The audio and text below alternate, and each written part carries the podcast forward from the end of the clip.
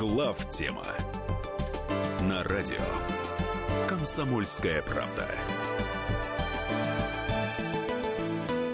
Добрый вечер. Добрый вечер, дорогие друзья. Это главная тема, как всегда, в 8.05 по московскому времени в этой студии мы, э, причем в полном составе. Михаил Владимирович Леонтьев, Михаил Владимирович Юрьев и Илья Викторович Савельев. Сегодня с отчествами все.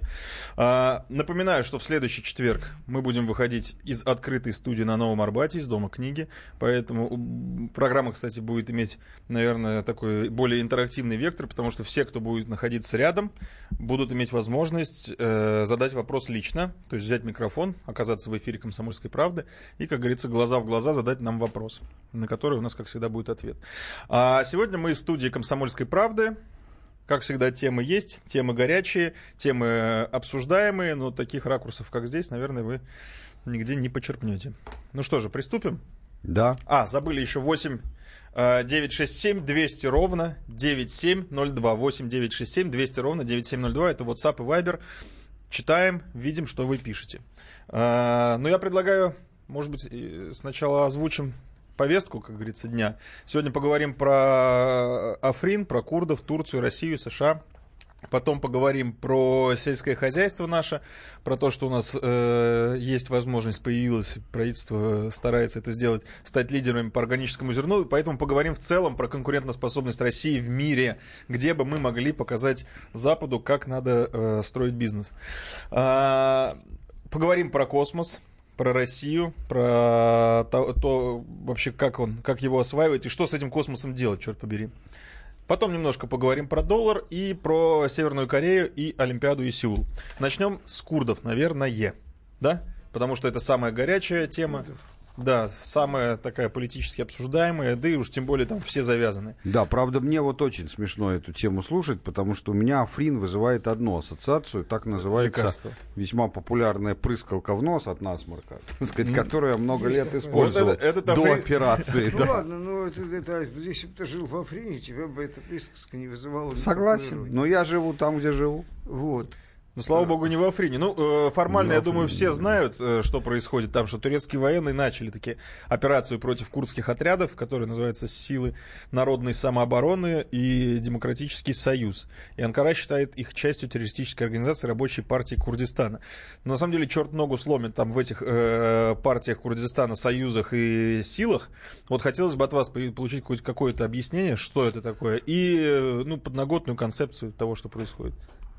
Ну и так глубоко можно не копать, потому что вы так скривились. Есть доля истины в том, что говорят наши дипломаты, официальные лица, что в этом всем виноваты американцы. Потому что они, ну, во-первых, то, что они там курдам помогали, в общем, это, может, и не зазорно, да, потому что курды играли очень серьезную роль в борьбе с ИГИЛ, и действительно они были той живой силой, которая освобождала Раку это именно те самые люди, которые вот физически освобождали раку. То есть американцы утюжили ее с воздуха без разбора. Напоминаю слушателям, что Миша сейчас говорит, и мы говорим про сирийских курдов. Сирийских, это очень важно. Да.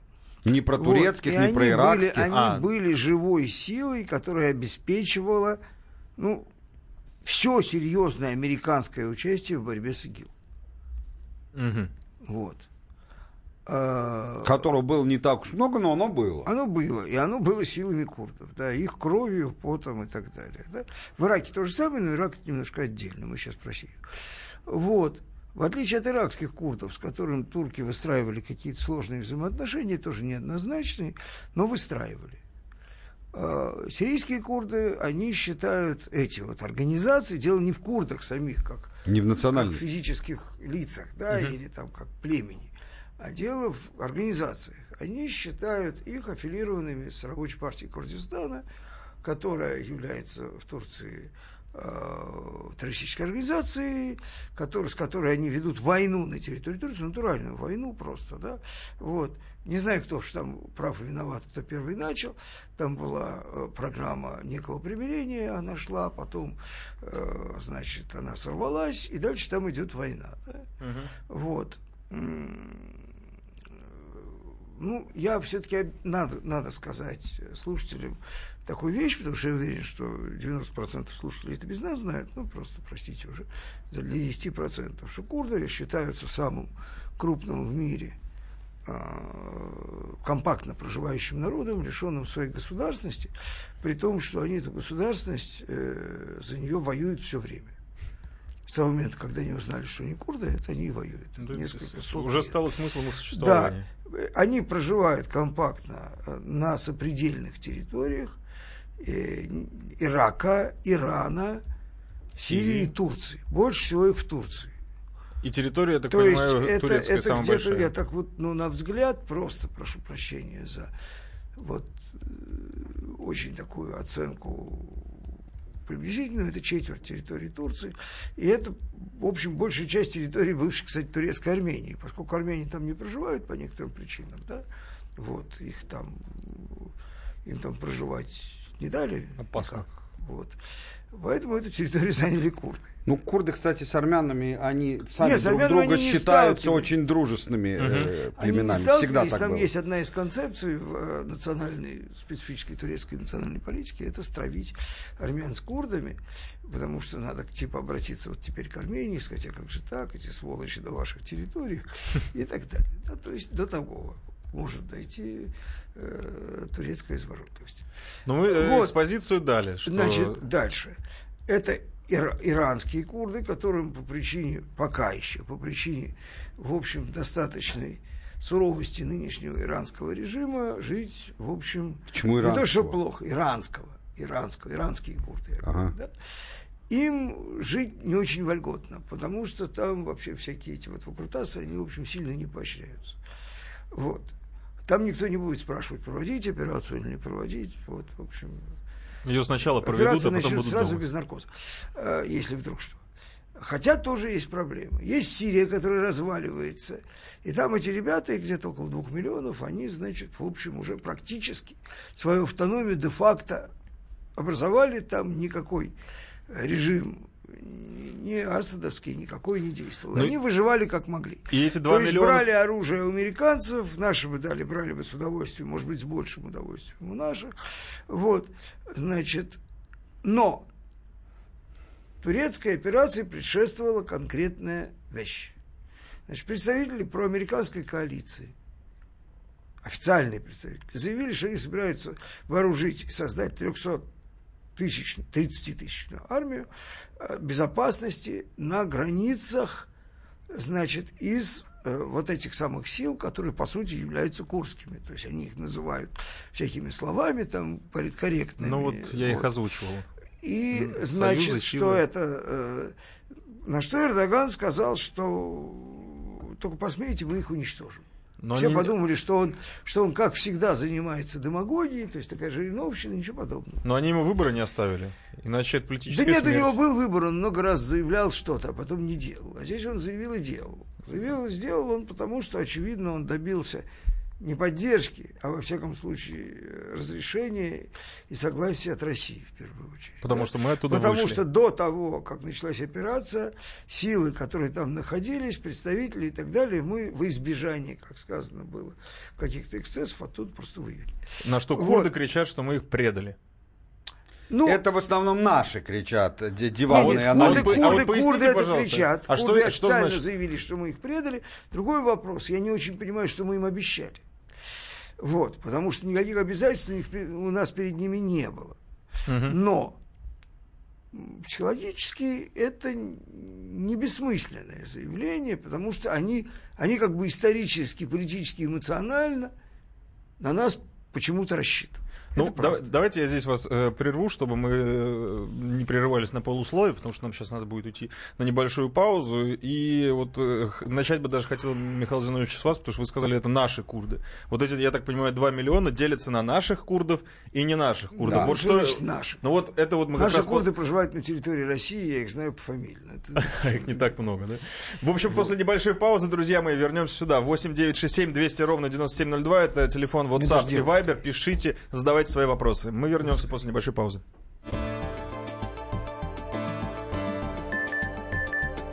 Глав тема на радио Комсомольская правда.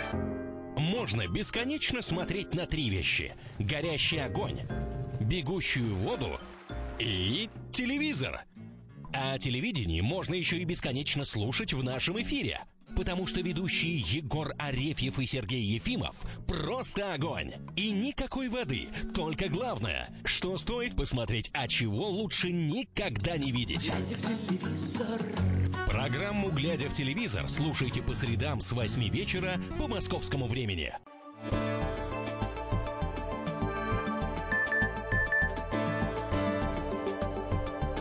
Глав тема на радио Комсомольская правда.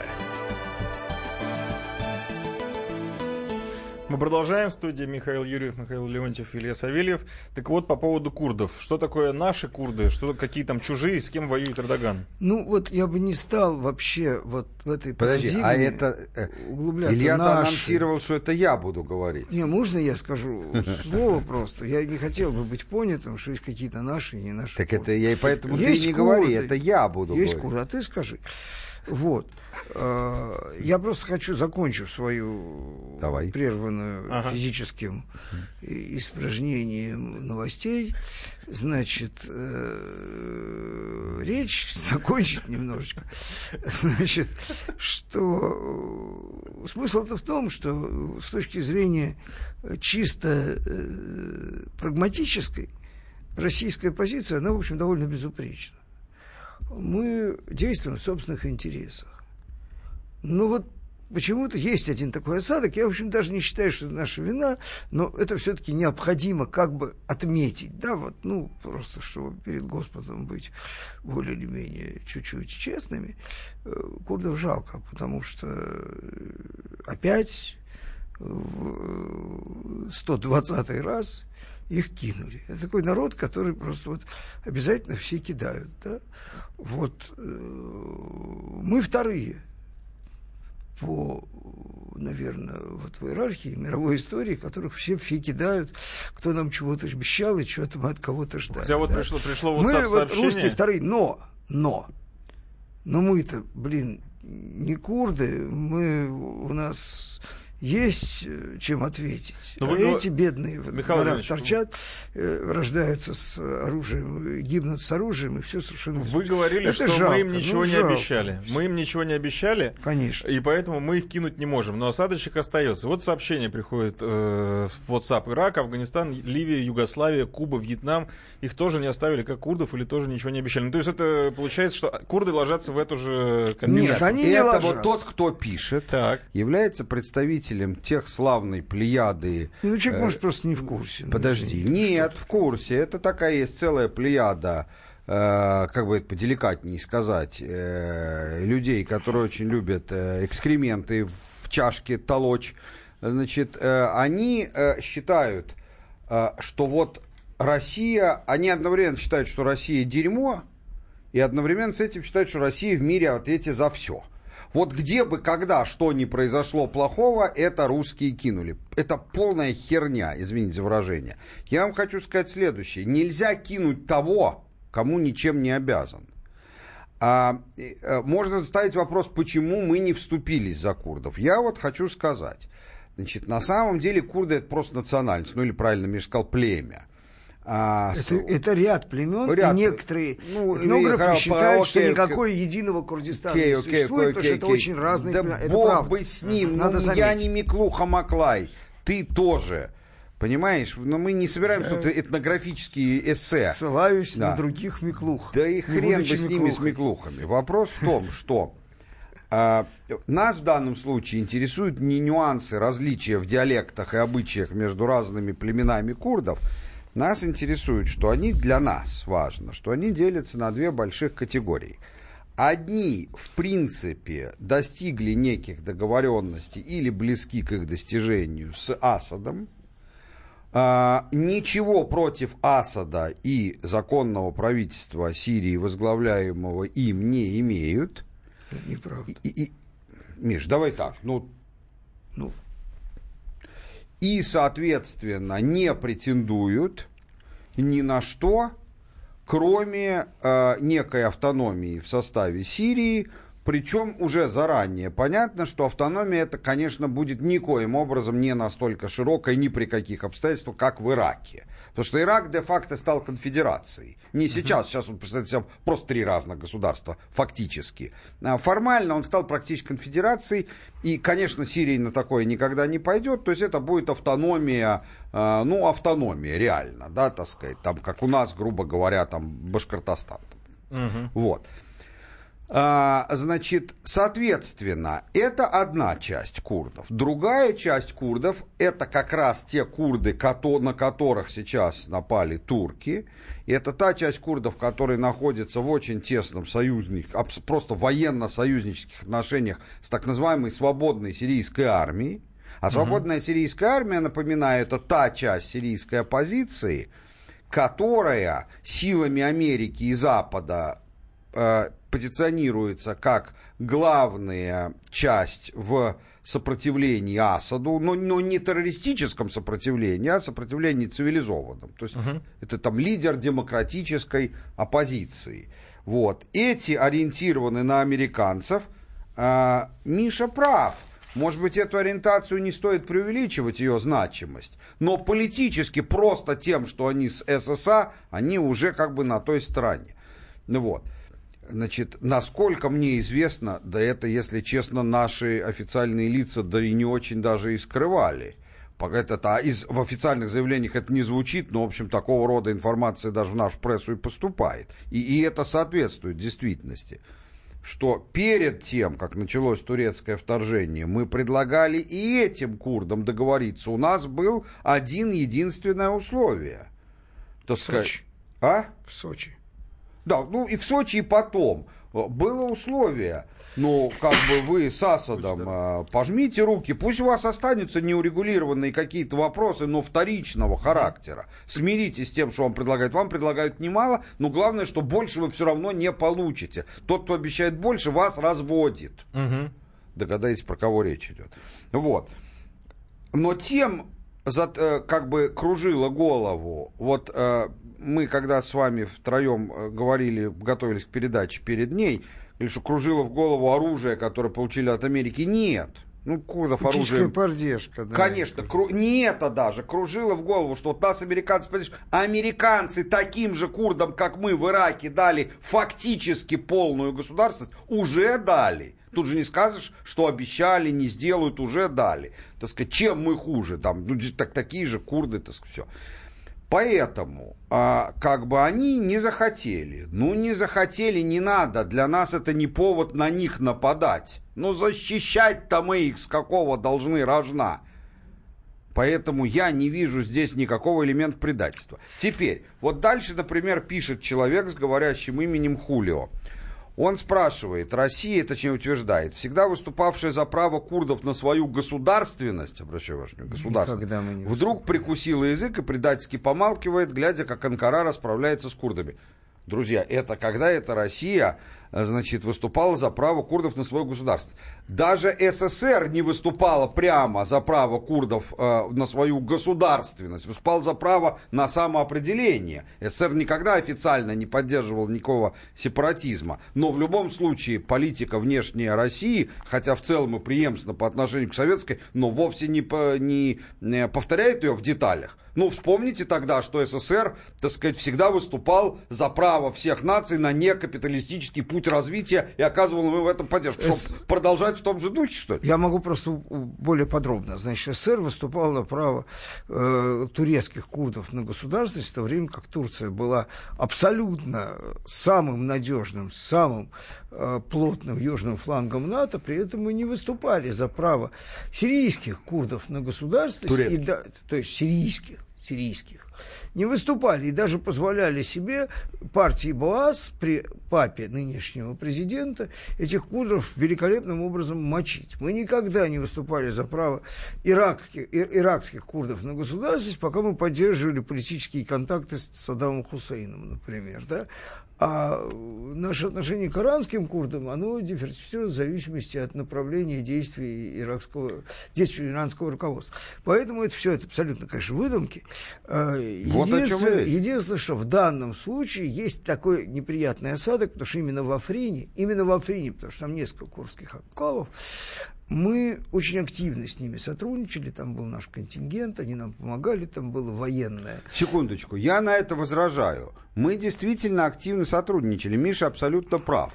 Но, друзья, мы сотрудничали в том смысле, что они нам помогали, и мы им тоже ну, да, помогали. Да, совершенно верно. Друзья, мы в расчете. Если я, например, вот Миша работает в компании Роснефть, а я работаю в компании American Etain. Если я у их компании что-то куплю или они у нашей, все ну, заплатим, ну, а разойдемся, останемся довольны друг другу. Это не значит, что у нас дальнейшее обязательство Я не знаю, кто есть. кому что заплатил, я просто хочу сказать, что здесь это надо сказать, чтобы не быть пойманным на э, даже не на вранье, а на искажении реальности некоторым, да, потому что реально, конечно, наши отношения с Турцией, наши, в общем, вполне прагматичные расчеты с Турцией, они гораздо объемнее, чем отношения с афринскими курдами, к сожалению. Вот. Или к На этом сделаем небольшую паузу, друзья. Далеко не уходите. Сейчас будет реклама новости, после чего вернемся и продолжим разбирать, даже не обсуждать, разбирать эту тему, чтобы все мы Там и вы хорошенько момент, понимали, что происходит. Кончить это,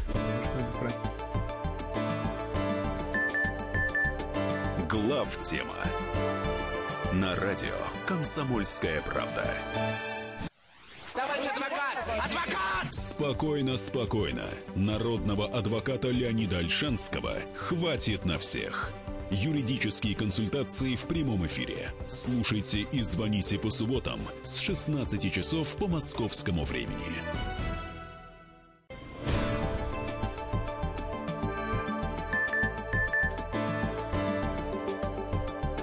Глав тема на радио Комсомольская правда. Продолжаем. Михаил Юрьев, Михаил Леонтьев, Илья Савельев в студии. Это главная тема. Да. Говорим про курдов, курдов Курдистан Проблема и Африн. в том, что, наверное, с этого надо было начать, чтобы э, правильно сориентировать, может быть, наших э, слушателей. Потому что история какая? Значит, Откуда вообще взялась курская проблема в нынешнем виде? В нынешнем виде она всегда существовала. В нынешнем виде она взялась из-за того, что американцы потеряли возможность существенно влиять на ситуацию везде, не только в Сирии. В Сирии, в Иране они не имели некоторой возможности, да, в Ираке они э, тоже как-то, при том, что они, это правительство Ирака ими посажено, но оно гораздо больше связано с Ираном, нежели чем с ними, да, и политически, и э, а, то есть можно говорить, и так констатировать, что в, в Ираке они Значит, обделались? у них есть одна опора. Конечно. Да? Когда они пытаются, поскольку в, в регионе идет военный конфликт, и очень многие вопросы решаются силовым путем, у них осталась одна силовая опора в регионе, это только курды.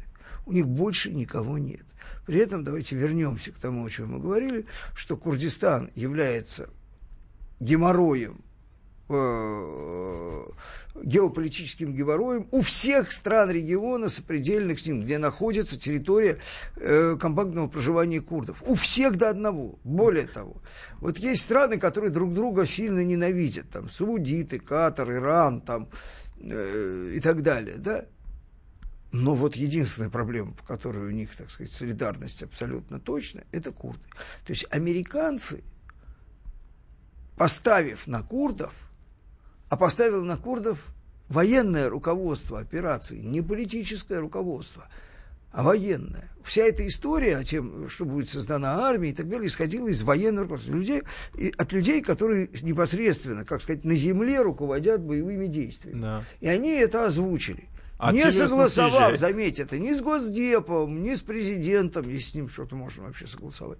Вот. И так далее. Да? Но они-то реально действуют. Остальные, они, значит, э, совершают э, сложные движения задницы, чтобы избежать проникновения. Вот и все. Вот. И после того, как они, значит, заявили, что они будут создавать эту армию, а есть основания считать, что они ее уже физически создают, и уже частично создали, да, Значит, последовало выступление Тиллерсона э, в Стэнфордском университете, где он озвучил, значит, американскую, новую, новую американскую доктрину по регулированию Сирии. Вот. Значит, смысл ее состоял в том, значит, есть прелюдия, которая касается того, что американцы никогда не уйдут из Сирии, потому что тогда там останется Иран и Россия. Американцы никогда не уйдут из Сирии, потому что тогда Асад останется навсегда. А от России должна согласно Якова, должна. То есть мы им что-то должны. Опять мы должны. Они против нас санкции вводят, а мы вмешиваемся в их выборы, мы вообще сидим у них, так сказать, в кишках, в заднице и в голове, но мы им что-то должны, да. Мы должны воздействовать на Асада, чтобы он ушел. Короче, да. Чтобы Асад выполнил свои обязательства. А то есть он тоже должен? Непонятно, о каких обязательствах идет речь, я цитирую Тиллерсона, потому что никаких обязательств перед американцами за ОЗД точно нет. Он вообще им ничего не обещал. Он их в гробу видел. Вот, значит. Поэтому единственное, что он должен, согласно своих обязательств, то обеспечить, чтобы они были в гробу. У него сил таких нет, а желания есть. Значит, вот. И последняя часть, что они признают озабоченность Турции, внимательно относятся, готовы сотрудничать с Турцией по борьбе с терроризмом, в том числе и курским, то есть они уже тоже сдали курдов. И самое главное, мы очень внимательно относимся к обвинению курдов, что мы, они считают, что мы их сдали, это, в общем, в какой-то степени психологическая рефлексия. Но то, что их американцы сдадут, вот к доктору не ходи, да, в очередной раз, это точно. Они уже готовы. Они уже все готовы, все сделаны. Но да? если американцы сдают курдов, значит американцев в регионе больше не будет. Не будет. В том То есть это последний не будет. Соломинка. И это есть достаточное, необходимое и достаточное оправдание для той тактики, которую Россия выбрала в регионе. Они нам там не очень нужны.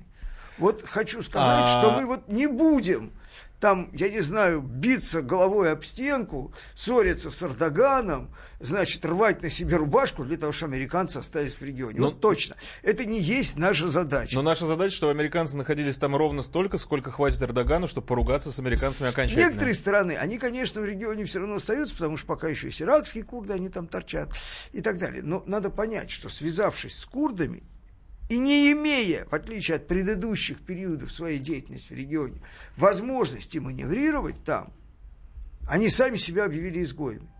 То есть они натравили на себя всех. Угу. Ну, это хорошая ситуация. А чего нам расстраиваться? Ради бога, ребята, привет горячий. Работайте. Ну, Эта ситуация которое с нами иногда происходило, когда мы ставили на какой-то там режим, выборщик, э, значит, некапиталистический путь развития, который всем был занозой, и американцы, имея сложные отношения со всеми враждебными между собой государствами, натравливали их на нас. Это было, это Афганистан, ну, Афганистан кстати, конечно, пример. Сказать, да? Да. Вот, они попали в маленький, маленький, не надо преувеличить, но в маленький такой политический Афганистан. Так Афганистанчик. Мы, мы отработаем этот Афганистанчик на них так, чтобы им мало не показалось. То есть желательно с КПД близкой к 100%. Вот это и есть. Да, для этого да. мы договаривались с Эрдоганом, для этого мы ведем себя сейчас так, как мы себя ведем, чтобы этот Афганистан состоялся для них Афганистанчик. Не надо преувеличивать. Не надо преувеличивать, это Афганистанчик локальный. Но и это хорошо, что же.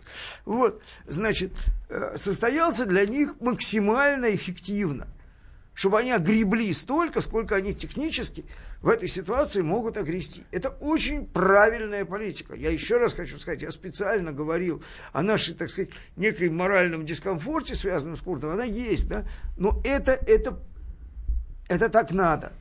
Но вот по поводу надо, этого вот, морального вот, дискомфорта, я считаю, что надо это проговорить вслух, что этот моральный дискомфорт, да, возможно, он какой-то и есть, но не надо не забывать, что Россия преследует свои собственные интересы. А их никто не... не Во-первых, Россия не заставлял играть свои... с этими подонками, послушайте. Первое, Россия преследует свои собственные интересы. Второе, Россия никому ничего не должна. Да. И, наконец, третье, Россия готова очень с многими, если не со всеми, вести переговоры и в случае чего брать их под защиту. И пример с Сирией и с Асадом показал, что наша защита дорогого стоит, но для этой защиты, как минимум, нужно нам поцеловать сапог. Ну, а по-другому, ну, ну, в переносном, конечно, ну, смысле, не, не без унижения. Да. Ну, то есть... Без унижения Нет, ну не задницу, как американцам, а сапог. Достоинство, не, достоинство Ну, не, хорошо, ну, не надо, хорошо, Мишка, выражаясь не... более рыцарским языком, принести вассальную клятву, если тебе так больше нравится. Ну, пусть так. По сути, это одно да. и то. Я просто да. хочу сказать одну вещь, да, которую без меня великолепно сейчас реализует российская дипломатия, российская внешняя политика. Вот, не нуждаются они в моих советах, но просто я хочу ее констатировать, что раньше почему-то у нас в общественном сознании, это не всегда, кстати, происходило в практике, но в общественном сознании считается, что мы почему-то всем должны больше, чем должны все остальные. Да? То есть у нас как бы долговые обязательства гораздо более ну, начнем с Первой мировой войны, наши обязательства перед сербами, да, вот и так далее. Да. Они да больше, ладно перед сербами, перед французами, перед они англичанами. Они больше перед французами потом. Вот, они больше, там долги были, там бабки были, с французами, с англичанами никаких долгов не было. Вот, значит, э, так вот, вот у нашей нынешней российской дипломатии, может быть, от отсутствия, значит, сверхдержавного величия, значит, таких иллюзий нет мы не должны никому больше, чем обычно, в обычной практике, должны остальные наши, грубо говоря, партнеры, оппоненты, конкуренты и так далее. Угу. Ни в коем случае. Вот у нас э, над нами не висит какой-то нечеловеческий моральный долг, который мы должны выполнять вопреки э, национальным э, геополитическим, э, прагматическим интересам России. Да? Не висит. Не будем мы этого делать. И это очень правильно, потому что иначе ты окажешься в обстоятельствах неконкурентоспособно проигрышно. Ну, как это было, мы все это видели, все это знаем. А вот по поводу отношений Турции и США, уже эта точка бифуркации, чтобы они не да вернулись, нет, конечно. не пройдена? Ну, одночка. Не пройдена, но приближается. Приближается, да. Ну, то есть нам все-таки, говорю, выгоднее, чтобы еще пока эта ситуация поднакалялась, чтобы у Эрдогана уже окончательно кончились как говорится, мосты и пути назад, чтобы все-таки его оторвать из НАТО. Мы не отрываем, они сами все для этого делают. За что им большое спасибо. И когда вы говорите, что американцы должны в этом афганистанчике э, огрести по полной, мы, естественно, имеем в виду репутационные потери. Ну, конечно, не физические, да, репутацию. понятно. Слушайте, да. они выглядят чрезвычайно ходульно. Это смешно. Кстати, это хороший переход к Корее, потому что это та же самая А давайте, ситуация. кстати, может быть... Они все время рассказывают о том, что они вернут себе лидерство в урегулировании. Во-первых, дорогого стоит признание, что они его потеряли, если они собираются его вернуть. Вот. А во-вторых, вот ну, с какого рожна? Вернуть себе лидерство. То есть, ребята, вас погнали, значит, в дверь, и теперь вы пролезли в окно, вот скорее это точно. Даже не да? пролезли, а объявляете, что пролезете. Не, они засунули морду в форточку. Потому что форточка не была предварительно закрыта. Поэтому они засунули морду в форточку и пытаются, пытаются всю тушку протащить через форточку. Да? Потому что их никто не спрашивал, они сделали все, чтобы там нагадить. И когда южные корейцы, которым хочется жить, и потом как бы не относиться к южным корейцам, они все-таки считают, что уничтожение корейцев корейцами не является интересным спортом для корейцев. Да, странно очень. Вот, вот как-то они... Не, они увлечены. занимались этим спортом. Там потери были чудовищные. Ну, поиграли. Нет, но это была гражданская да. война. Вот Второй раз момент, не хотят. Ну, не кстати, хотят, давай, давайте, давайте перейдем да, они, к сами, да. они сами договорились. Сами. Я просто э, форма... Тут появляются американцы, Миш, которые ну, начинают поддакивать. При том, что они все время делали совершенно противоположные вещи. Тут появляется Трамп, который говорит, что он бы с Ким Чен Иром готов встретиться. И вообще они поддерживают. Да? Вот именно в форточку залезает, значит, пол лица и начинает говорить, ребята, мы хотим участвовать. Включайте видеотрансляцию, друзья. Я формальный повод зачитаю по поводу Северной Кореи и, Сеула и Южной Кореи. Э, обе Кореи договорились, что на открытии игр в Пхенчане их спортсмены пойдут под общим флагом. Ну, это ли не знак? Это круто. Такого, мне кажется, ну, нашим-то уж не позволяют. Только под, что под... через прицел друг на друга. Да, да. нажравшись допинга, между прочим. Да. До самой Бегут. То есть под, по самые помидоры, нажравшись допинга, они пойдут под этим самым флагом. Вот. И, и более того, под песни и пляски, значит, артистов, а также чиновников Северной Кореи, которые э, обеспечат это хождение культурной программы и так далее. То есть все, welcome, да? Welcome. Ну, кстати, по-корейски, наверное, это как-то по-другому звучит. Вот что э, Инха, Имх, Инха животворящее делает. Это я про ракету Ким Чен Ыновскую. Как создали средства доставки, так сразу под общим флагом готовы с ними ходить. Да? И Трамп изменился. Ну, я хочу Друзья... заметить, я хочу заметить, заметить, что мы создали средства доставки раньше, и наши средства доставки точно лучше. Но почему-то мы не у ходим у нас ни с кем нету, под общим флагом. У нас, наш, у нас Давайте нет, мы с американцами нет, нет пойдем у нас под общим флагом. который сумасшедший. Здесь как флаг. У нас цвета совершенно одинаковые, кстати, флаги. Наши полоски жирнее. Друзья, мы ненадолго прервемся и после паузы э, про Корею поговорим еще.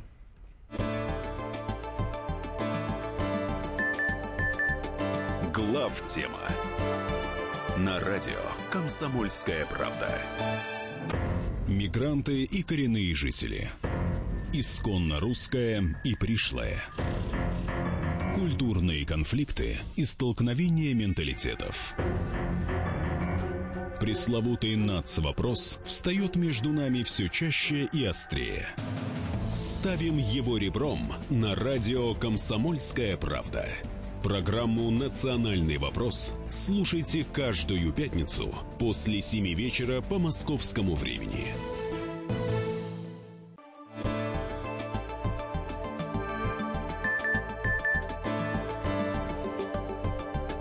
Глав тема на радио «Комсомольская правда».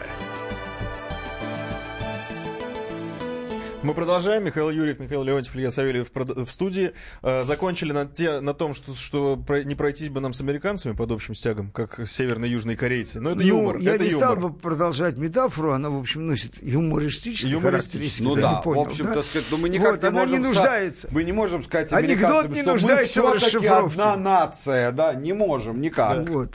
Нет, мы бы с ним прошли под одним флагом, но знаем. Да, вот нас в 44 году водили товарищи по Москве. Вот примерно так и прошли. Значит, что касается э, Кореи. Э, американцы, и точнее Трамп, исключительно исходя из своих внутриполитических представлений и э, желаний на ком-то отдуплиться, значит, в определенный момент путем перебора он дошел до корейцев, считая, что корейцы это, значит, какие-то косоглазые тупые идиоты, да, он же даже обзывал, значит, всяческими словами непосредственно ну, да. Ким Чен Ына, что он вот сейчас на нем-то, он, значит, в отличие от предшественников, отыграется. и покажем, отыграется. Да? И он, значит, взвинтил уровень риторики до состояния абсолютной истерии. Весь мир даже испугался, сейчас начнется война. А самое главное, больше всех испугались его союзники южные корейцы. Потому что, Потому что поняли, война что, это, рядом. что это плохо кончится. Они, значит, своего партнера через э, параллель-то хорошо знают лучше, чем он. Больше понимают, того, своего партнера через Тихий океан тоже хорошо что знают. Ему, да, ему, в общем-то, собственно, и по барабану, в конце концов. Ну, или так. Но Трамп не рассчитал, вот. что тот, и, у кого и ничего нет, нечего в тот терять. момент, когда его военные четко ему сказали, что никакого удара по Южной Корее без патологических, неприемлемых последствий для Соединенных Штатов, остальное мы не будем расширять, нанести невозможно, он заткнулся. Просто заткнулся. По Северной Корее. По Северной, по Северной Корее, да. Нанести нельзя. По причине того, что там при всех обстоятельствах является физический, политический, неважно, неприемлемый ущерб. Да, неприемлемый ущерб будет следствие. А неприемлемый, это значит нельзя. Вот. Он заткнулся, и в тишине прозвучала инициатива Южной Кореи. Давайте, ребят, мириться, ну, хотя бы на этом уровне, да? Вот. При этом произносятся какие-то вяло слова про денуклеаризацию, причем северные корейцы говорят, так, значит, вот с этого слова, блин, прекра... все тихо затихают. То есть никто, ну, ну или не надо. В общем, ну, ну, ну, они, они обязаны про да, это говорить. Главное, не волнуйтесь. Да. да. Значит, и Трамп вот в рамках своей мирной активности, что он это, безусловно, приведет, в конце концов, должно привести к денуклеаризации. Понимаешь, проблема же, в этом смысле севернокорейцы поставили, так сказать, вопрос ребром. Они сказали, нам совершенно не интересует денуклеаризация э, Южной Кореи, мы вообще, наши ракеты не нацелены ни на наших друзей в Китае и в России, ни на наших братьев Южной Кореи, не нацелены исключительно Соединенных Штатов. Поэтому ответом да, на денуклеаризацию Северной Кореи может быть денуклеаризация Соединенных Штатов. Только другого ответа. Они, в общем, не хотят, не ждут и не, и не примут. Вот можно их считать кем угодно, идиотами, баранами и так далее, но они его не примут, по факту. Поэтому разговор бессмысленный. Вот, э, значит, и разговор о том, что мы вам дадим денег – зерна или там этих самых кочерыжек каких-нибудь драных, и вы за это, значит, свернете свою э, ядерную программу, как это сделал дурак Каддафи, э, значит, э, вот это с корейцами не пройдет. Это корейцы.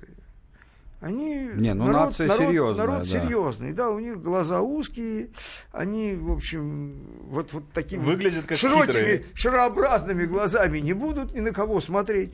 Они э, свое дело знают, да, они шли к этому э, 50 лет последовательно через огромные нечеловеческие усилия всего корейского народа через жертвы, которые, я думаю, северокорейский народ полностью понес и оплатил, может быть, даже чрезмерный. Вот.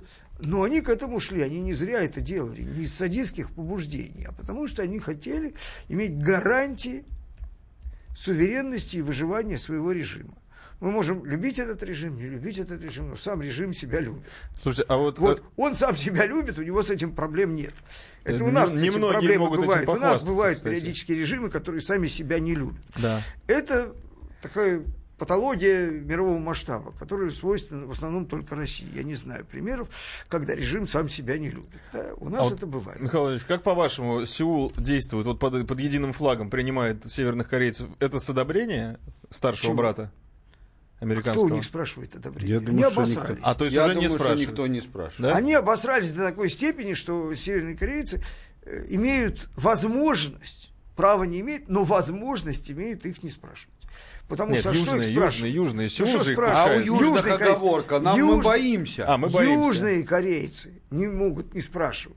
Потому что в этот момент, грубо говоря, старший партнер сидит обосравшись, вот, э, непосредственно в комнате уединенных наслаждений, и они что, будут стучать в комнату, говорят, я считаю, Отец что... родной, а можно нам? По вашим комментариям Оттуда доносятся неприличные звуки. Прям... Ну, извините меня, а зачем их спрашивать? Что беспокоить человека в интимный момент, да?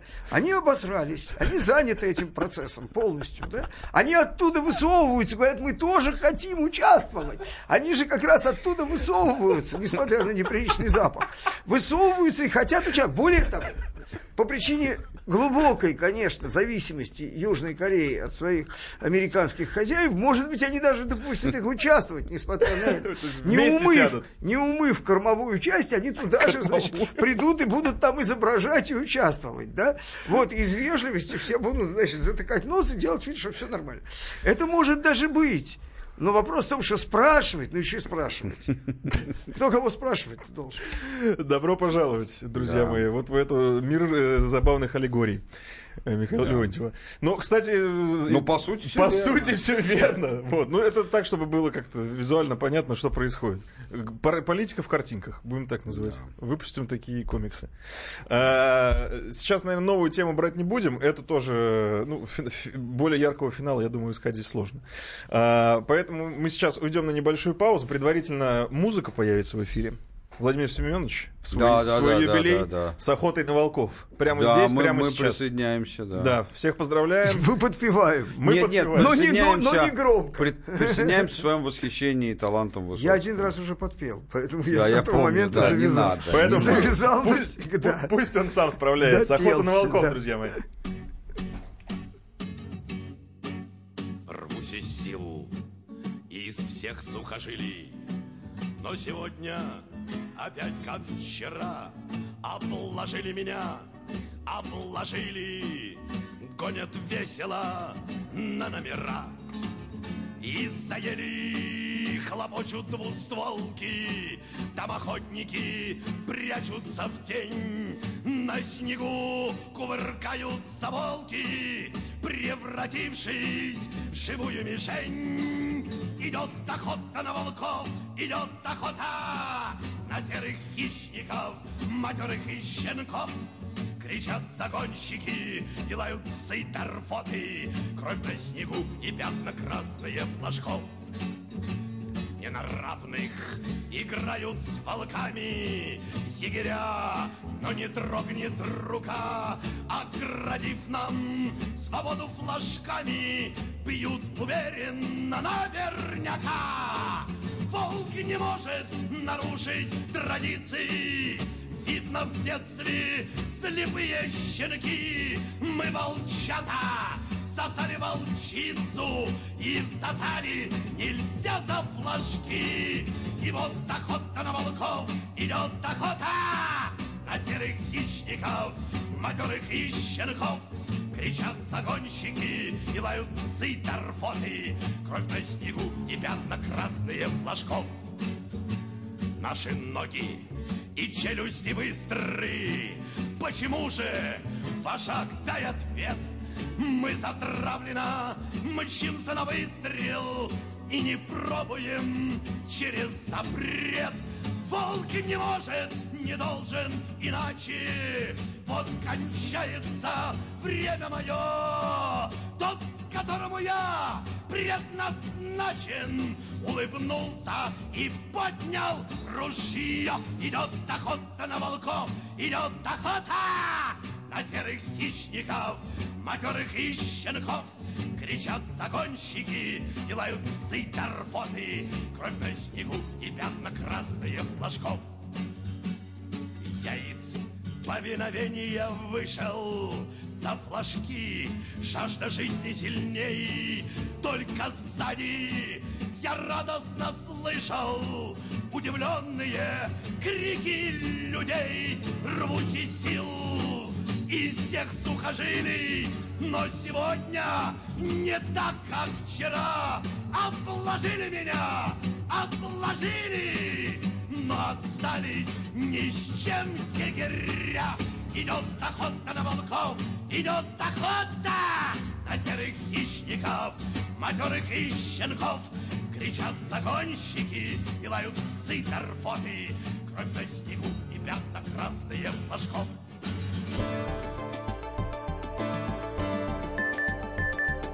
Глав тема на радио Комсомольская правда. Радио Комсомольская правда. Более сотни городов вещания и многомиллионная аудитория. Хабаровск 88 и 3 FM. Челябинск 95 и 3 FM. Барнаул 106 и 8 FM. Москва 97 и 2 FM. Слушаем всей страной.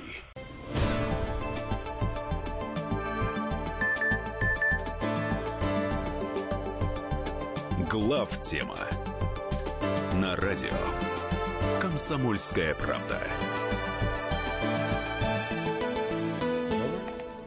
Мы продолжаем. Михаил Юрьев, Михаил Леонтьев э, Илья Савельев в студии. Тут вот э, пишите нам особо, как говорится, порядочные, что ли, ну не совсем то слово. Щепетильные. Щепетильные, вот, спасибо за подсказку. Щепетильные слушатели, э, значит, вы, вы- выказывают нам претензию в Вайбере. За минуту слово типа а, обделался в жестком... Ну что же, ну уже слово-то было произнесено. Ну, хорошо, Что ты обосрался. там- Ты, тоже щепетильный. Но я да? не хотел цитировать слушателя.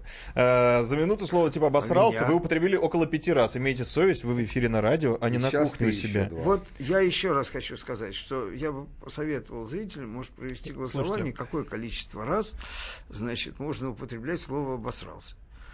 Я считаю, что сколько раз обосрались, столько и можно употреблять, да, потому что таким образом я скрываю от слушателей, э, употребляя его один раз, я скрываю четыре, значит, последующих А, случая. то есть вы говорите, а если серьезно, знаешь, не пойму я вас, Сидоровых, это называется. Она говорит хорошо, ты говоришь нехорошо.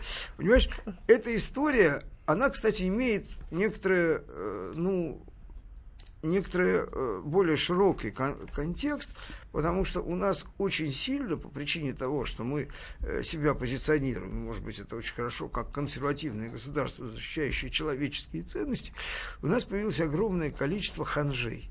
Мгм. Да. Ненавижу ханжество, ненавижу.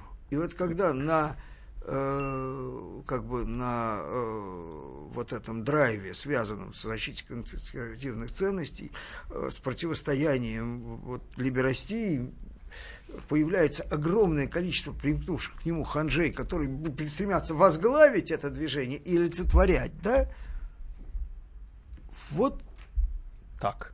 я как бы и зарезал. Ну, блин, просто, просто вот, вот не надо. Вот мы не ханжи. И ханжества от нас вы не дождетесь. Может быть, мы иногда перебираем, мы стараемся себя сдерживать, потому что если бы э, не радио, мы вообще изъяснялись совершенно другим слогом. Да? Мы были в Ютьюбе, там было и другое. не дай Боже, да, вот поэтому уж простите, все, что можем.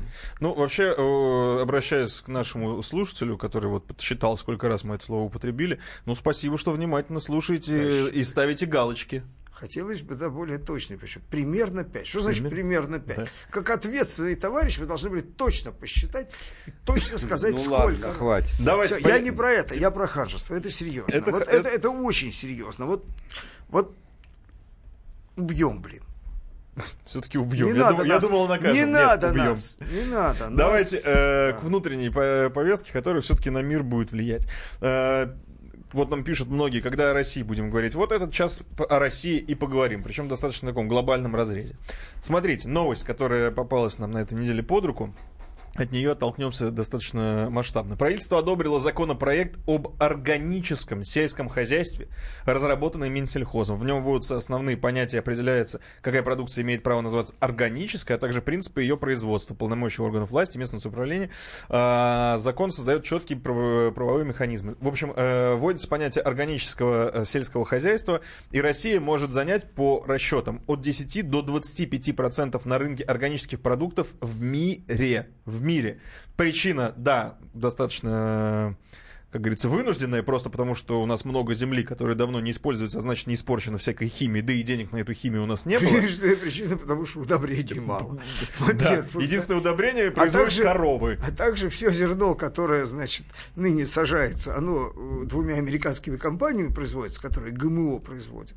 Особенность зерна с ГМО отличается тем, что зерно-то оно очень урожайное и замечательное, но оно не воспроизводится, урожай. Его надо все время закупать у них же. Вот. А если они вдруг нам перестанут закупать, мы будем исключительно производить органические.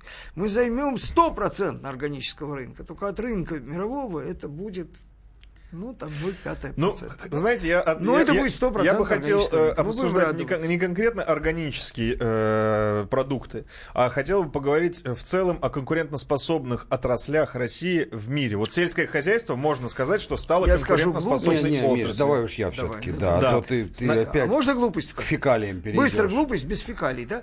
Например, вот представь себе производство э, турбинных лопаток, да? Ну, постараюсь Вот, представить. для авиационных двигателей. Вот можно стать страной, которая 100% турбинных лопаток производит с помощью напильника. Или надфиля, да, вот она. Сто процентов органических лопаток. Ясно, Миш, давай все-таки, давай. Давайте с про с конкурентоспособность, глупостями, с да. глупостями По- кончаем. Не, ну это правда. Значит, сначала, от сельского давай, хозяйства. Сначала, есть доля, доля истины. От сельского хозяйства оттолкнемся сначала, да? Значит, э, сначала давайте, да, о, э, собственно, органическом рынке. Это очень хорошая идея, очень хорошая идея. А, Дело в том, что что лежит в ее основе. А, В ее основе лежит то, что не нужно а, никого уговаривать покупать за тройную цену органические продукты. И этот рынок существует в мире и является очень большим. В отличие от рынка турбинных лопаток, сделанных напильником, какового правда. рынка не Не существует. существует. Значит, соответственно, э, э, оно многократно дороже. А, значит, э, очень распространено. Вот я когда в Хьюстоне покупаю в э, супермаркете еду, прям в каждом разделе, там, соответственно, где идет там, э, там овощи, мясо, молоко и так далее, яйца отдельно идет. Органические И стоит на порядок дороже. ну, не на порядок, но в несколько раз больше. Бывает в два, бывает в три, бывает в четыре. Вот такой разброс. Это я говорю сейчас про розничные цены. А, оптовые просто не знаю. А, может, они в большее количество раз различаются. Значит, контроль за этим очень жесткий. То есть, ну, например, в том же Техасе, если выяснится, что кто-то, м, поставщик каких-то продуктов, м, которые оказались, э, которые позиционируются как органические, являются не таковыми, то есть ничего ядовитого в них нету, но они производятся обычным образом, с использованием антибиотиков, с использованием а, пестицидов, с использованием удобрений минеральных. Ну, это тюрьма сажай сразу. То есть на 10 лет отправятся все. И, и руко- хозяева фирмы, и- и изготовителя продуктов, и хозяева супермаркетов, которым это продали. Все просто дружными рядами. А, Соответственно, э, главная причина, почему у нас довольно легко а, занять большую долю, заключается, конечно, вовсе не в том, что у нас есть много неиспользуемой земли. А, Наверное, она тоже есть, но это не, не важно. Важно то, что многие хозяйства, которые работают на, на совсем даже себе э, очень даже используемой земле, которая использовалась все время, там, не прекращалась, начиная с 91 года, а, в силу отсутствия денег в нашей экономике, которая благодаря мудрой либеральной макроэкономической политике имеет системный характер, а, э, у нас из-за низкого покупательного спроса населения у нас очень многие используют крайне мало удобрений и других химических средств защиты растений, э, часто никаких, и, и, и довольно многие приспособились к этому. Естественно, урожайность при этом ниже, в тоннах, в тоннах с гектара или в центнерах. А в рублях или в долларах, если их продавать как органические, вот -вот. она будет очень даже выше. А я напоминаю вам, что сельское хозяйство – это не борьба за урожай в современном мире, как в советское время. Сельское хозяйство всего лишь один из разделов, разделов бизнеса. Бизнес – это заработок денег. И сколько вы производите тонн – никого ну, совсем никого, кроме ОБХСС, или как это сейчас называется, УБЭПа, с точки зрения контроля, не волнует. Волнует, сколько вы денег производите. Это и вообще вы... никого не волнует. Да, и, в... УБЭП тоже. и в этом смысле это действительно довольно хорошо, правильная мысль, правильно, что это будет государственная поддержка, тем более, что мы видим, что в обычном сельском хозяйстве даже очень скромная государственная поддержка приводит к фантастическим результатам. После перерыва мы поговорим о том, какие еще отрасли с государственной поддержкой могли бы позволить России резко вырваться вперед на мировых рынках. И немножечко все-таки ликбез сделаем по поводу сельского хозяйства, потому что кто-то слышал, кто-то читал, а, четко, чтобы люди понимали, почему сельское хозяйство неожиданно абсолютно а, выросло ну, достаточно до серьезной да. отрасли. Хотя вот сколько России и Советский Союз существовал, все время была проблема. Сейчас ненадолго прервемся.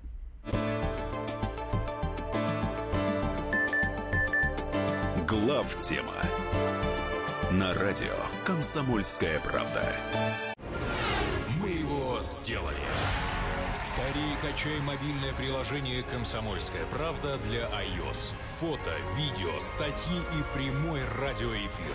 Крупнейший новостной сайт в вашем кармане. Доступны версии для iPhone и iPad.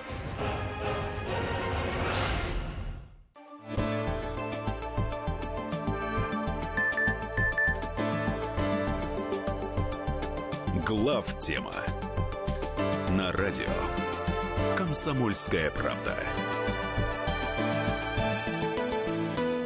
Михаил Юрьев, Михаил Леонтьев, Илья Савельев в студии. Продолжаем разговаривать про конкур- конкурентоспособные отрасли. Мы... Я вот... Вы хотели вставить, в, да? Да, хотел бы просто к теме о э, экологически чистом сельском хозяйстве Ар... добавить одну гаденькую реплику. Это не значит, что я считаю, что все это неправильно, угу. но есть все-таки одна небольшая засада. Дело в том, что понятно, что когда речь идет о экологических чистых продуктах, это имеется в виду экспортные возможности. Да? да. Вот. Значит, э, потенциальным э, потребителем экологически чистых продуктов является не Китай, не Индия, и не Юго-Восточная Азия, не Египет, да, а является Америка и Европа. А вот эти гады возьмут, и тем более, что у них есть логические основания, мы сами применяем этот инструмент, и введут просто санкции на наши экологически чистые продукты. И все это накроется медным тазом. Вот есть такая задница, этот, она, этот, она существует. Этот аргумент, Мишин, а, а вот редко бывают такие соображения, по которым, можно сказать, он одновременно и абсолютно верен, и абсолютно не верен. Нет, я а, же не ты, говорю, Миш, что Миш, это все, все, императив. Ты уже, ты уже все, ты уже все да, сказал. Да. Значит, он и абсолютно верен, и абсолютно не верен в одно и то же время. В, с одной стороны, он верен, и то, что говорит сейчас Миша, является как бы конкретным приложением тезиса, который был высказан еще великим экономистом Фридрихом Листом в XIX веке в книге «Автарки больших пространств», что чрезмерный экспорт, имеется в виду в доле от своего ВВП для mm. большой страны в другие страны, так создает у нее такие же зависимости от других стран, как и чрезмерный импорт. Совершенно верно. Потому что во, во втором случае ты подсаживаешься на товарную иглу, а в первом случае на финансовую. А в оконцовке все равно на товарную, потому что ты же деньги не зарываешь в землю, ты на них что-то покуп, покупаешь, что-то... Миш, Миш, Миш, да. Миш, э, которые ты покупаешь по импорту. Э, то есть это верно. А что тут неверного? Ну, к тому, что если абсолютизировать эту позицию, то надо вспомнить, что практически на все, кроме сырья, ну и, может быть, оружие. Основными покупателями в мире являются западные страны, просто в силу размера их рынков и тогда не имеет смысла поддерживать и развивать никакие экспортные а, отрасли, что, в общем, наверное, интересная мысль, но мы ее сейчас обсуждать не будем. Стоп. Нет, нет, не стоп, Миш, все. Стоп. Значит, ну, Маленькая ну, реплика. Зерно, которое мы экспортируем, мы не экспортируем в развитые страны. У нас нет рынков в развитых странах все, все. Все, все, все. Значит, теперь по поводу того, какие еще... Я, не, я бы хотел сначала сельского хозяйства, чтобы э, небольшой ликбез. Почему мы... Ну, сельское хозяйство, оно, смотрите, сельское хозяйство... И насколько оно встало? Сельское хозяйство у нас, начиная с эпохи великого либерала, э, так сказать, в нынешней терминологии, Никиты Сергеевича Хрущева, являлось постоянной нон-стоп головной болью а именно 64 -го года ни одного года, вот строго ни единого года – до самого 91-го не было, когда бы мы не импортировали от двух там до, по-моему, восьми, не помню точно цифру, ну, несколько миллионов тонн зерна. Причем э, купить их исключительно на таких рынках, как, например, Аргентина, такое количество было невозможным, поэтому часть из них мы покупали у двух крупнейших на тот момент мировых экспортеров, это Америка и Канада, больше просто не у кого было покупать.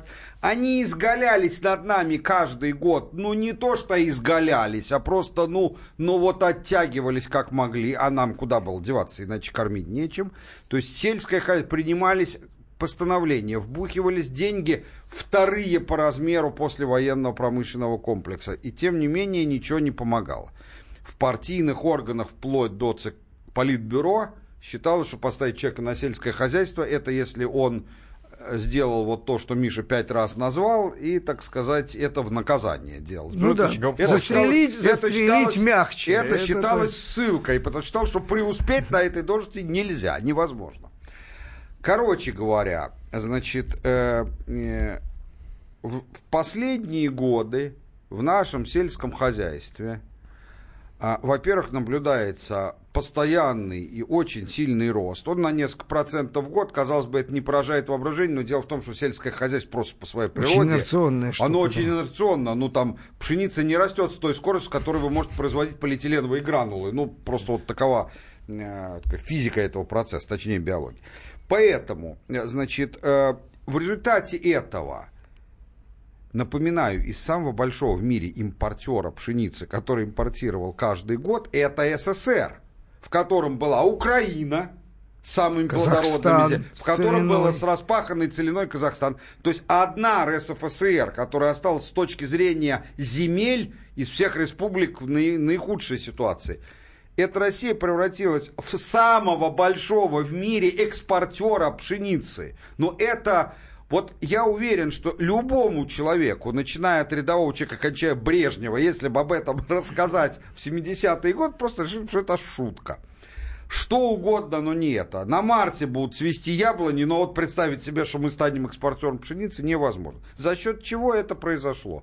За счет того, что в свое время в 2000-х годах было принято решение, и, э, значит, э, э, сельское хозяйство наше стало э, управляться с точки зрения макроэкономики по принципам ровно обратным тем, по которым управляется вся наша остальная экономика. Это выразилось, выразилось в основном в двух вещах – открытие доступа к кредитным э, ресурсам э, по вразумительной ставке, безумной по западным меркам, но по нашим дармовой.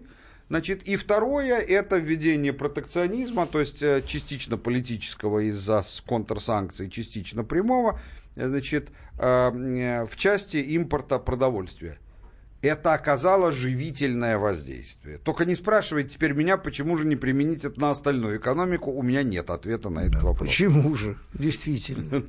Просто чтобы понятно было, что сельское хозяйство у нас растет с учетом фактора, значит, э, урожайности, связанного с, э, ну, с природно-климатическими условиями, которые всегда, да, оно растет на пределе, исторически предельных цифрах. То есть нет прецедентов, чтобы где-то сельское хозяйство росло быстрее, чем у нас сейчас. Mm. Нету. То есть это предельный рост. Вот так не бывает. Больше, больше быть не может. Просто не может и все. Это оказалось, причем я не могу сказать, что это супер дотации на сельское хозяйство в Евросоюзе, ну, наверное, на порядок больше. Наших, а мы когда да? говорим сельское хозяйство, мы имеем в виду только пшеницу или мало, сыры? Слушай, мы закрыли свою зависимость практически полностью от, от импорта по свинине, мы закрыли по курице. По курице. Да, то есть, ну, по, мы Говядина начали закрывать, не, уже начали, уже резко выросло. То есть, ну, это фантастический результат. Говядина. Да. Ну что же, э, аплодируем стоя. Давайте перейдем к следующим отраслям, где мы могли бы, реально могли бы составить конкуренцию на мировой арене. Ну, Я вставлю одно слово, а потом Мишка. Везде. Ну, никаких везде здесь быть не может. Действительно, надо выделять некоторые отрасли. Причем, заметьте, речь идет об отраслях относительно новых. Угу. И не заполненных относительно, как та же отрасль органических продуктов. Потому что на имеющихся отраслях, в имеющихся отраслях, например, в автомобилестроении, ну, ну да. как ты там а там все поделено. Да. Ты и там можешь потеснить других, но для этого тебе нужно выйти с товаром, который на два поколения впереди всего остального. Но, например, если говорить про автомобили, я считаю, что, ну, вне всякого сомнения, в течение ближайших 10 лет будет происходить массовый переход мирового рынка на электромобили. И мне кажется, что именно используя государственную программу и государственную поддержку, вот в этом вопросе мы могли бы резко рвануть. Почему? Объясню. Что такое двигатель внутреннего сгорания с точки зрения технологий? Это то, что называется в промышленности точная механика. Угу. Точная механика всегда была слабым местом отечественной промышленности, даже советской, даже в ВПК это всегда страдал.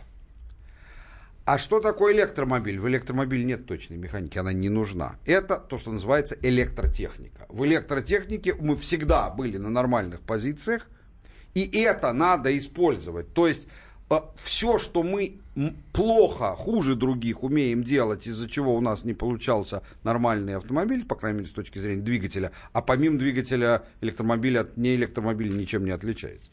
А, а, значит, при производстве электромобилей вообще не нужно.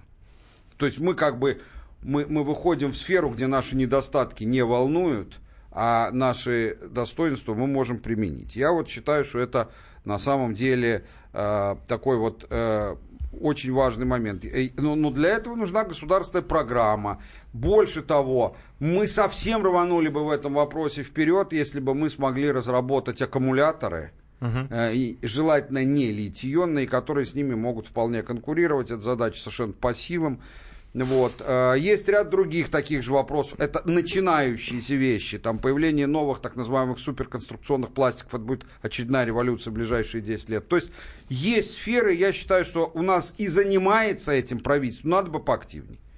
Друзья мои, мы сейчас... у нас занимается многим. Михаил Владимирович, мы сейчас будем просто прерываться, но смех, который вы слышали, слышали в эфире, это вот... Не было э, смеха. Улыбки, Я да. очень про себя. Про себя, Правда, да? Это, но мы сейчас постараемся выяснить... Клевета просто. Мы сейчас постараемся выяснить, вы, вытащить из вас э, ваши внутренние переживания. Друзья мои, ненадолго прервемся.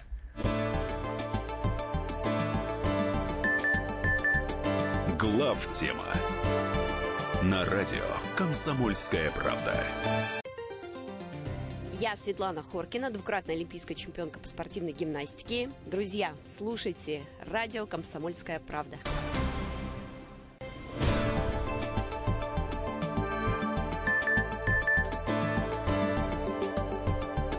Глав тема на радио «Комсомольская правда». Продолжаем дальше, друзья мои. Э, эту тему мы решили закрыть. Да, мы, э, несмотря по... на протесты. Вот. Ну, я, я... В связи с ее полным раскрытием. Да, мы ее ну, раскрыли, извините, полным, паузу. Мы ее решили закрыть в связи с неполным раскрытием. А, поэтому перейдем к следующей теме. Кстати, она одна из другой вытекает. Поговорим про космос. Поговорим про космос. Э, была новость, от которой мы оттолкнулись по поводу центра Хруничева и про, про то, что они нуждаются в субсидиях.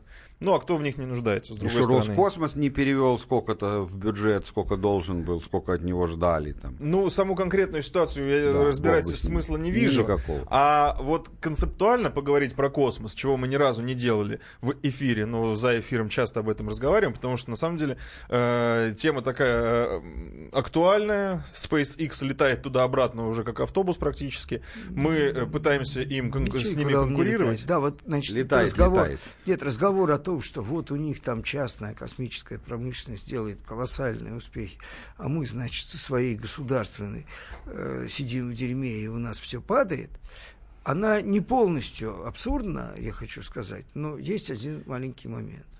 Вся так называемая частная американская космическая программа является большим фейком. Это способ спрятать огромные прямые финансовые дотации государства в обход НАСА.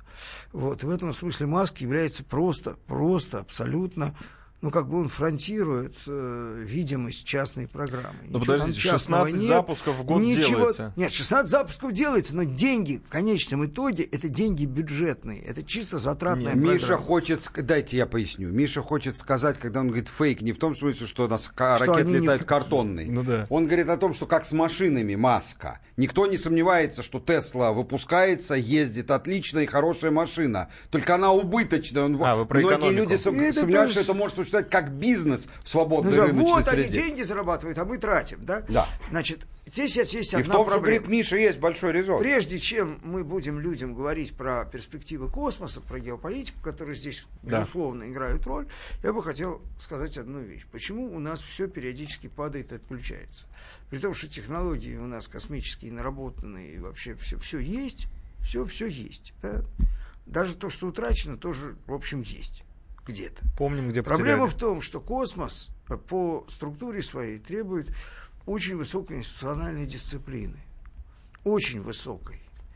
И все это работает, э, ну вот либо это Бериевский принцип на самом деле, либо какой-то еще, потому что и после Берия у нас космос более или менее жил и был перфекционистским, да, вот, хотя не применялись э, методы и средства, значит, свойственные первичному этапу развития космической промышленности российской. Вот. Э, Но проблема в том, что если человек, который отвечает за безопасность, за безопасность, уникальный специалист, отвечающий за безопасность в космической отрасли, значит, а, вице-президент, по-моему, Роскосмоса, которого убивают какие-то уголовники, неизвестно почему, значит, э, в СИЗО, и никому за это ничего не бывает вообще, да? Да, О было. каком космосе вы, блин, говорите? О чем вы вообще можете говорить, если можно взять человека, про которого глава Роскосмоса говорит, что мне, мне все равно плевать даже, что он сделал. Этот человек нужен Роскосмосу больше, хотя он ничего и не делал. На самом деле, это абсолютно фейковое обвинение было, да? Вот, которого за деньги, которые он заплатил, его жена, да, то есть они заплатили деньги, чтобы его освободили. И люди, чтобы не отдавать деньги, его просто замочили в СИЗО, да? О каком космосе вы можете говорить? Вот когда мы говорим об институ- институциональной дисциплине. При чем здесь институциональная дисциплина? Ну, при чем здесь вы в племени Мумба-Юмба, который при подозрении на э, личную нелояльность едят своего противника, вы собираетесь развивать космическую промышленность? Вот это очень серьезная вещь, да? Вот пока у вас нет порядка, у вас будет падать спутники космические, пока у вас нет институциональной дисциплины, ответственности и соотношения ответственности, должности, задач и так далее, да, невозможно там ничего сделать. Потому что здесь никакие рыночные чисто принципы нельзя. Ни в Америке, ни в России, нигде, ни в Индии. Ничего там не работает. Там должна быть железная дисциплина корпоративная. Железная, да? Вот. Вот, вот о Это- чем я хочу сказать. А второй момент, к которому уже спокойнее можно перейти, это то, что все развитие космоса, гражданского в первую очередь, да, оно было построено на военном соревновании и на социально-политическом соревновании. И поэтому то, что сейчас происходит с космосом, там 30 лет назад невозможно было себе представить людям, там, или 40 лет назад, что успехи человечества в космосе будут такие убогие, которые сейчас имеются реально. Вот это хороший Все вопрос. думали, что мы уже планеты начнем осваивать, потому что никому ничего не надо. Как в свое время американцы сказали, когда мы топили станцию «Мир», неизвестно зачем, кстати.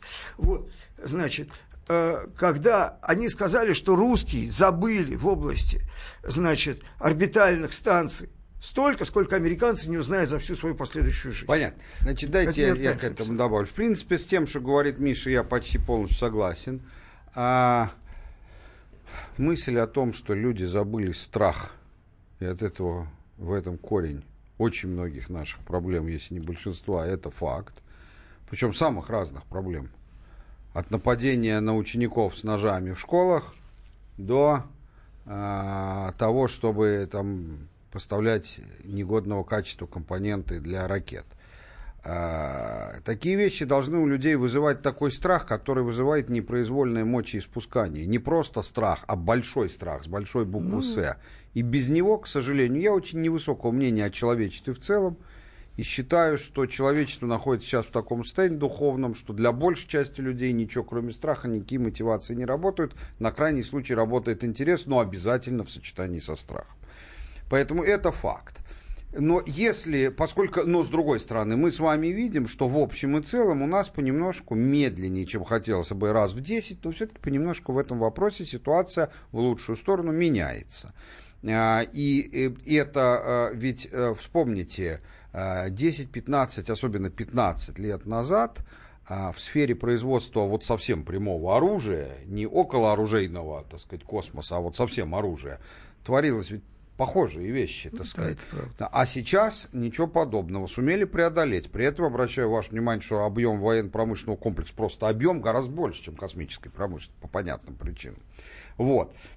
так вот, вопрос о том, э, мне кажется, в данном случае более интересный в силу меньшей очевидности, так все-таки какую космонавтику нам развивать, частную или государственную? Тут Мишины сомнения абсолютно верны. Я... Никто не сомневается в том, что частные компании умеют делать и, и делают. Вопрос, умеют ли они в экономическом смысле это сделать так, чтобы это было самоподдерживающимся бизнесом, или нет. Потому что когда он не самоподдерживающий, так это ты можешь и за государственный счет делать. Прелесть бизнеса в том, что он может быть автономным и самоподдерживающим. Никаких других до... достоинств у него нет.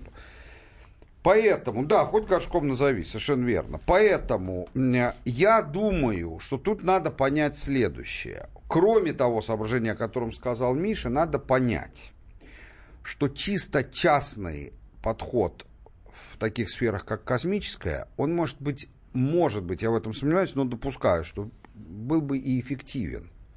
Но беда в том, что для того, чтобы такие наукоемкие вещи делать в частном секторе, нужна такая инфраструктура этого наукоемкого частного сектора, нужно такие традиции вложения денег в негарантированные вещи, своих частных денег, обращаю внимание, что по ней мы отстаем от Америки на 100 шагов и никогда их не догоним. В то время как там, где государственные, там у нас позиции сопоставимые. Поэтому, резюмируя, я считаю, что нам надо внимательнейшим образом изучить их опыт, никоим образом его не копировать, но шире привлекать частные э, значит, компании, Подряды. частные компании, Подряды, естественно, да. по договорам и разработки и того и сего, оставляя все это целиком за государством. Я, кстати, довольно высокого мнения, как об управленце о Комарове, который ныне возглавляет не так давно Роскос, поэтому ему пока никаких претензий предъявить нельзя. И надеюсь, что он вполне он себя на ВАЗе показал, как достаточно современный руководитель. И, да. в общем, я надеюсь, что такие решения и будут приняты. Потому что, по моему глубокому убеждению, человечество драматически засиделось на Земле, и это корень гораздо большего количества проблем и у нас, чем все думают. То есть огромное количество проблем происходит из-за вот этого психологического ощущения, что мы в большой, но тюрьме. Ну вот э, об этом и разговор, потому что мы сейчас э, говорим, почему мы, по, почему мы не летим, как нам лететь, за чьи деньги мы полетим. А самый главный вопрос концептуальный, надо куда ли, ли надо ли и куда? Куда на это человечество ответило очень давно, в период великих географических открытий. Туда, куда мы не знаем, и того, что мы оттуда ожидаем получить, почти точно не будет, но будет гораздо больше другого, о чем мы пока и не подозреваем. Да, в Америку плавали, зачем? В Америку, в Индию плавали. В Индию, да. Оказалось, Вообще в Индию Америки туда не никакой попадешь. не собирались Да, да. открывать же никакую Америку ни хрена, да? да. Собирались в Индию, никакую Индию не Больше того, когда уже выяснил, что это не Америка, так сказать, уже в третьем рапорте, после третьей экспедиции или второй у Колумба, он очень...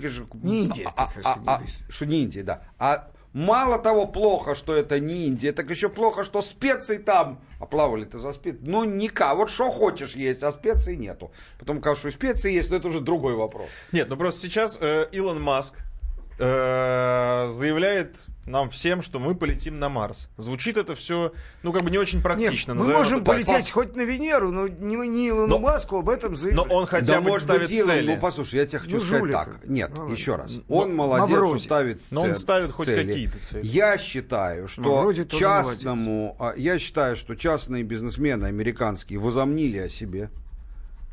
И э, э, роль в социуме частного бизнесмена, даже самого крупного, это зарабатывать себе деньги на яхты. Не надо заблуждаться, никаких других общественных функций у бизнесмена нету. Поэтому, на самом деле, задача типа строить города на, Марс, на Марсе не частные лица должны ставить, но это не важно, важно, что у нас их никто не ставит.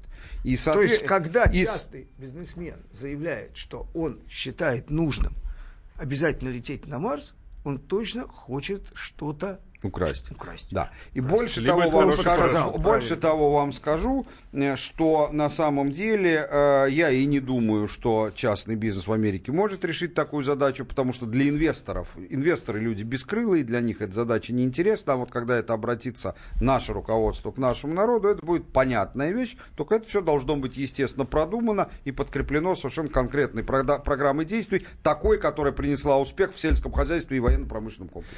Ненадолго прервемся, друзья мои. Ну, я...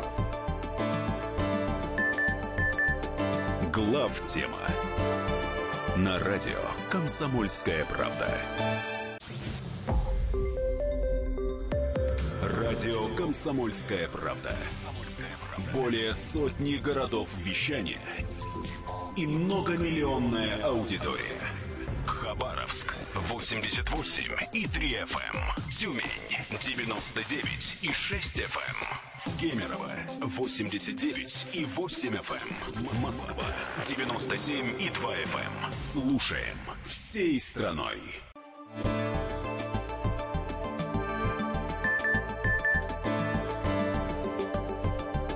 Глав тема на радио Комсомольская правда. Давай, тогда у нас на Да, есть. друзья мои, сегодня без интерактива, но уж очень интересные темы, и тему космоса, вот эту вот романтическую тему, закрывать просто так не хочется. И э, вот мы сейчас вне эфира достаточно жарко дискутировали. Как, по моему мнению, дилетантскому, выглядит сейчас космическая отрасль в целом? Мы летаем на околоземную орбиту, отправляем туда спутники, сваливаем там мусор, э, разворачиваем там GPS и сотовые, и экологические, и всякие спутники, и все. МКС, смысл МКС сейчас для меня, как для дилетанта, особо нет. И сегодня была новость о том, что США э, финансирование МКС тоже сворачивает. То есть не, не я один такой. Э, поэтому и смысл в этой космической программе и экономический, и, как это говорится, политический, там, пи- отсутствует. все это правильно, да, сворачивают они в первую очередь по причине, что они хотят нам гадость сделать, да, я... Да, то они готовы ради этого себе руку отрубить. Да, Это- то есть в этом смысле это патология некоторая, ну, ради бога, а почему они обязаны нам не делать гадость? Да, в общем, действительно. Нет, ну а в целом про В космос. целом, смотрите, ну, то, что ты говоришь, абсолютно верно, Илья, но при этом давай вспомним. А, э, э, э, корабли, ну, большие лодки, так сказать, которые могут от берега отплыть дальше, чем прямая видимость, на самом деле они существуют, ну, не знаю, там 4-5, ну, ну, 4 точно тысяч лет. То есть очень давно, там, совсем доисторические времена. А, и на протяжении, ну, достаточно долго, на протяжении взлета и падения великих империй, Эллинской, Римской там, и так далее, так сказать, а, это оставалось а, на уровне галер, которые плавали, ну, ну, ну, самое большое от острова к острову, до которых там несколько часов. Каботаж это Да, каботажное угу. плавание. То есть, в принципе, ну, если не физически около берега, ну, почти около берега, ни на что другое они физически были не способны. И так продолжалось до 15 века, когда появились уже первые дальние морские, океанские, так сказать, парусные корабли.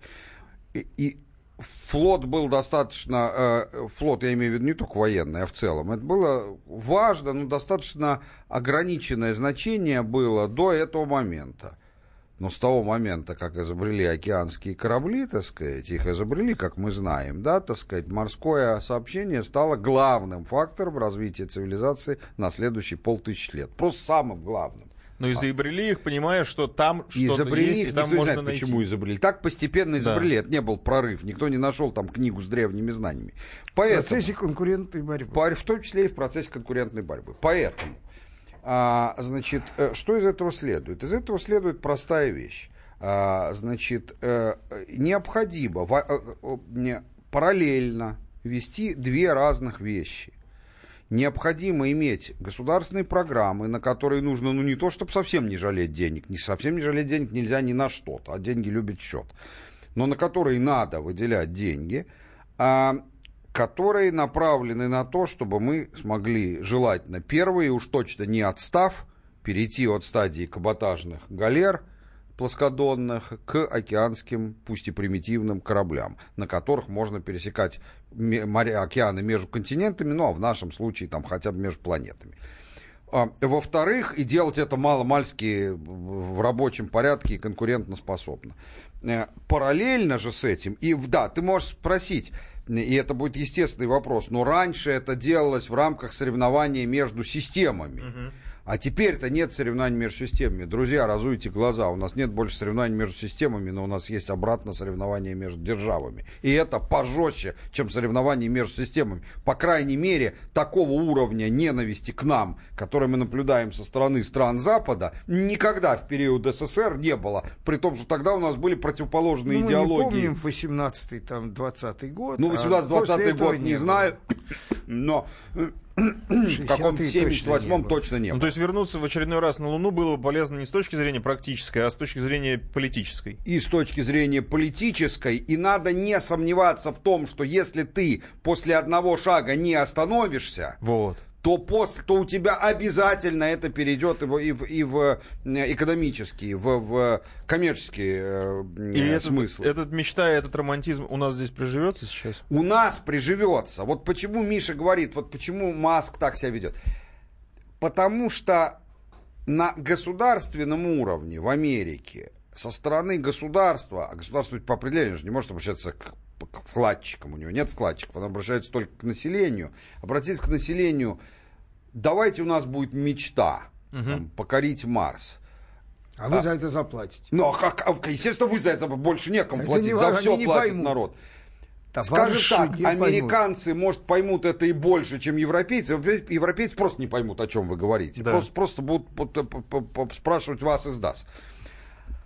Американцы, может, и поймут, но в целом нынешние американцы платить не поддержат. Не, не да, Поймут, но платить не будут. Русский народ таков, что наших особенно и убеждать в этом Они не скажут, надо. ну наконец-то. Да. Наконец да, тем более, что это даст и мультипликативные эффекты, и в промышленности, и во всем том. Поэтому, безусловно, к этому надо возвращаться. Но, конечно, не допуская ни воровства, ни головотяпства в этой сфере. И возрождая тот самый страх, о необходимости которого говорил Миш.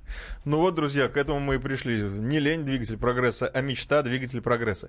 На сегодня это все. В следующий четверг встречаемся в открытой студии на Новом Арбате. Кто в Москве, приходите, сможете задать лично вопрос, там будет микрофон. А кто не в Москве, приезжайте. Приезжайте, да. Сейчас э, Владимир Семенович, как всегда, в конце часа с притчей о правде и лжи или с балладой о правде и лжи. Наслаждайтесь. До свидания. Нежная правда в красивых одеждах ходила принарядившись для сирых блаженных коллег. Грубая ложь эту правду к себе заманила. Мол, оставайся-ка ты у меня на ночлег.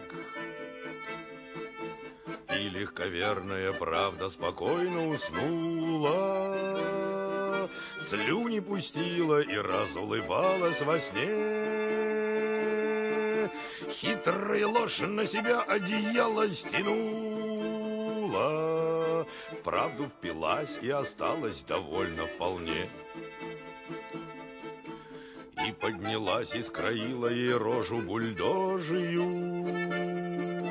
Баба как баба, и что ее ради родить? Разницы нет никакой между правдой и ложью, Если, конечно, и ту, и другую раздеть. Выплела ловко из кос золотистые ленты И прихватила одежды, примерив на глаз. Деньги взяла и часы, и еще документы.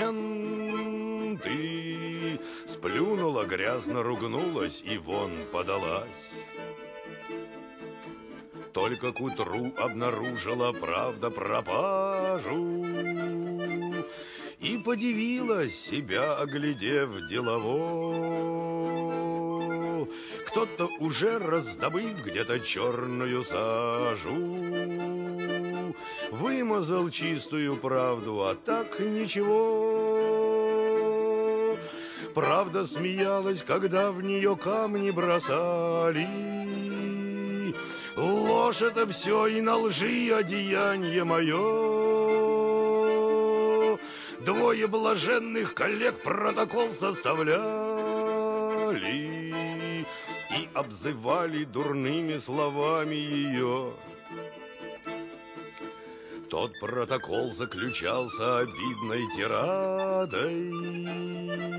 Кстати, навесили правде чужие дела. Дескать, какая-то мразь называется правдой.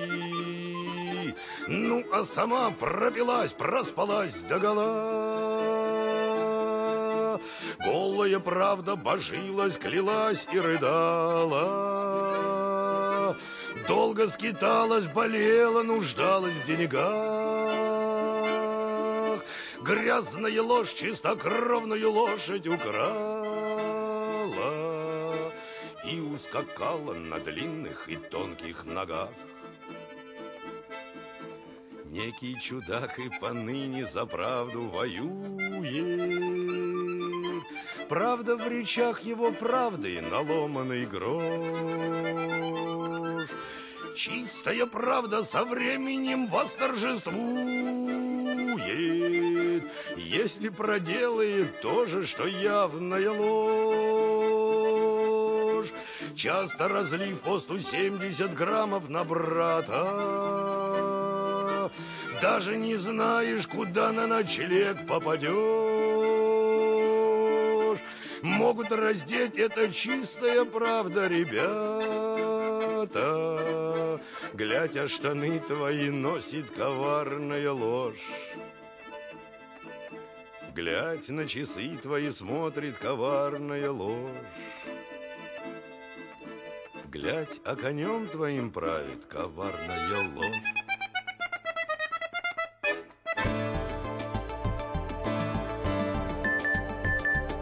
Глав тема на радио Комсомольская правда. Мы его сделали. Скорее качай мобильное приложение «Комсомольская правда» для iOS. Фото, видео, статьи и прямой радиоэфир.